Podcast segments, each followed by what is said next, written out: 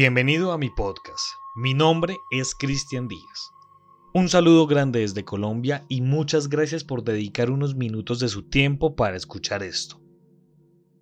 El día de hoy vamos a hablar del faro de las Islas Flanagan. Ustedes dirán, ¿qué tiene de especial y qué tiene de, misterioso este faro y por qué eh, merece un puesto en este podcast paranormal? Bueno, no se preocupe, ya vamos a entrar en tema. Quiero preguntarles una cosa y quiero que por favor en los comentarios de Instagram de esta publicación de este podcast usted me coloque si está interesado y si le gustaría que trajéramos más casos de este tipo. No siendo más, por favor abróchese los audífonos y sea bienvenido al misterio del faro de las Islas Flanagan. El caso de las Islas Flanagan inicia frente a la costa oeste de Escocia. Se trata de un grupo de siete islas deshabitadas que inspiró leyendas sobre brujas, espíritus malignos y kelpis.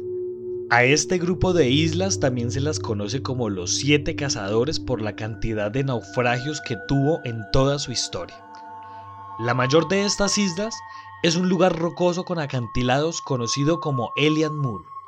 Allí se instaló este mítico faro de las Islas Flanagan, donde en 1900 desaparecieron Donald MacArthur, Thomas Marshall y James Ducat.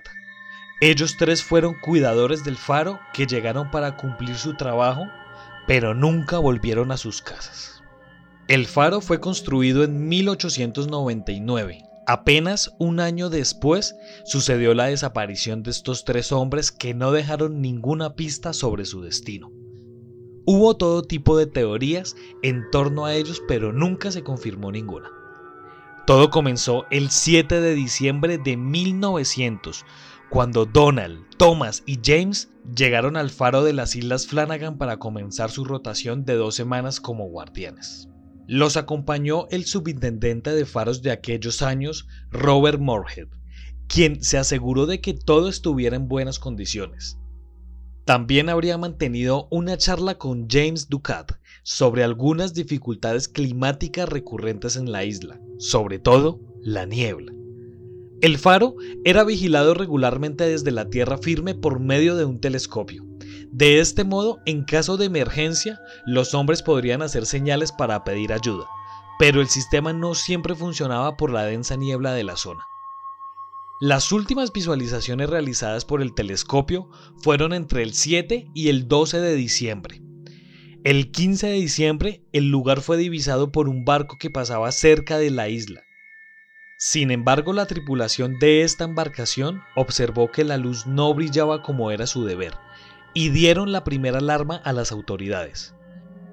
A pesar de esta anomalía por el mal tiempo, el barco SS Esperus, que debía trasladar el relevo a los tres cuidadores del faro, tuvo que demorar su viaje hasta el 21 de diciembre. Finalmente, cuando el SS Esperus llegó a Elian Moor, los hombres a bordo esperaban ver una bandera ondeando, ya que esto significaba que los guardianes habían notado su llegada y desplegarían un bote de remos para concretar su relevo. Sin embargo, la bandera no ondeaba ni los hombres respondieron a una sirena de advertencia. Entonces, una lancha desembarcó con dos hombres rumbo a la isla. Sin embargo, al llegar se encontraron con un paisaje desolador. Uno de los tripulantes de la lancha, Joseph Moore, subió hasta el faro para comprobar qué le había pasado a los tres hombres que debían estar trabajando, pero encontró la entrada cerrada desde adentro. Moore forzó la puerta y entró a las instalaciones del faro, pero no encontró a nadie. El reloj de la pared se había detenido y esto significaba que nadie le había dado cuerda en los últimos días. Tampoco había restos de fuego en la cocina ni el hogar. Sin embargo, vieron algo de comida preparada pero sin tocar sobre la mesa. Todo indicaba que Donald MacArthur, Thomas Marshall y James Ducat vivieron un momento de urgencia y tuvieron que salir sin probar bocado. Al no saber qué había sucedido y sin respuestas, Moore, junto a otros dos colegas, se quedaron en el faro para mantenerlo durante los siguientes días, mientras las autoridades investigaban el caso.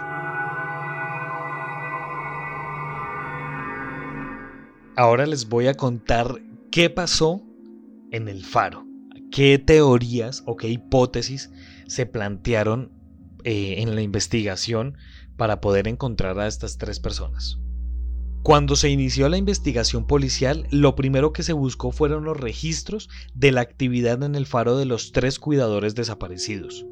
Se descubrió que la isla fue atravesada por una fuerte tormenta el 14 de diciembre y la última entrada en la bitácora que se realizó en la tarde del 15 de diciembre decía, abro comillas, la tormenta terminó, el mar está en calma, Dios está por encima de todo. Los investigadores trazaron la hipótesis del accidente por cuestiones climáticas. Llegaron a la conclusión de que a los hombres, cuando salieron del faro para reparar los daños causados por la tormenta en las instalaciones, fueron arrasados por los fuertes vientos. Una de sus teorías fue que una gran ola se abalanzó sobre los tres fareros mientras trabajaban y los arrastró al Océano Atlántico, donde murieron. Esta teoría fue tomada como verdad durante varios años, pero siempre surgieron otras versiones, desde que se marcharon por cuenta propia, pasando por una violenta disputa entre ellos, hasta la más disparatada, que proponía la aparición de un monstruo marino. Lo único seguro fue que los cuerpos de MacArthur, Marshall y Ducat nunca se recuperaron. Como es de costumbre, eh, daré mis conclusiones pues de este caso, ya que, pues bueno, relativamente estuve viendo muchas cosas, estuve eh, revisando muchos documentos y estuve también, pues bueno, buscando lo que más, eh, la mayor cantidad de información, mejor, de estas islas. Lo que pasa y, lo que más se resalta es que en estas islas, en algunos, en, algunas épocas del año, la marea sí es muy fuerte y hay hoyos como dentro de la misma isla, isla que provocan que salgan eh, como unas olas, por así decirlo, y pues obviamente esto rebote sobre el faro, rebote eh, muy cerca al faro. Entonces la mayoría de las teorías es que estos hombres fueron arrastrados por la marea. ¿sí? Sin embargo, hay otras teorías que son un poco locas y que en sitios oficiales no aparecen, pero pues en foros y demás aparecen y es que dicen que por lo menos estos hombres fueron abducidos por seres extraterrestres. Cosa que, pues lo que digo, no está registrado en páginas oficiales, pero en algunos foros se dice esta información. Aquí lo que más me parece eh, extraño y lo que me parece fascinante de una manera u otra es que hay muchas desapariciones a nivel mundial. Esta es una de miles que hay, que hay desapariciones y que no se sabe qué fue lo que pasó. ¿Sí? Es lo más interesante, no tenemos una conclusión porque nunca se encontraron los cuerpos, nunca se encontraron nada más allá de lo que quedó en el faro. Es como el caso del vuelo de Malaysia Airlines que pues hace un par de años, eh, un par de años en el 2014 si no me equivoco, este vuelo pues desaparece de la nada y no se encuentra nada. Yo no sé, yo la verdad creo que en algunas partes del mundo la energía eh, de la madre naturaleza, la energía global, la energía o es más, o el mismo contacto extraterrestre que también ya entre comillas podemos decirlo que lo han sacado también a la luz más que todo el gobierno de los Estados Unidos ha sacado que sí hay un área 51, que sí hay archivos de ovnis y pues yo creo que realmente yo creo que realmente es muy egoísta pensar que somos los seres los únicos seres vivos que estamos en el universo, en un espacio donde está, mejor dicho, hay millones de galaxias, donde hay millones de planetas, millones de estrellas, creo que es muy egoísta pensar que somos las únicas personas en el mundo. Yo creo, y yo realmente me voy por la teoría paranormal, ¿sí?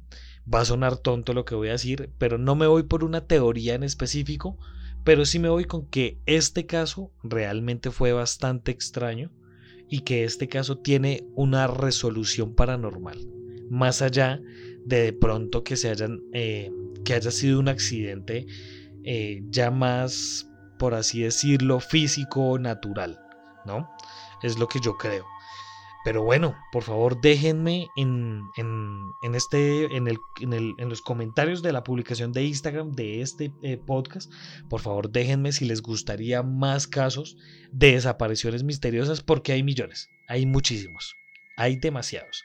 Así que por favor, espero los comentarios para poder leerlos y pues bueno, traer más capítulos de, de este tipo. Muchas gracias por escuchar este podcast. Si usted quiere ser parte de esta comunidad, síganos en Instagram como arroba Colombia Paranormal Podcast. Allí puede estar al tanto de todo nuestro contenido. Muchas gracias. Nos estaremos encontrando en otro caso misterioso de la Colombia Paranormal.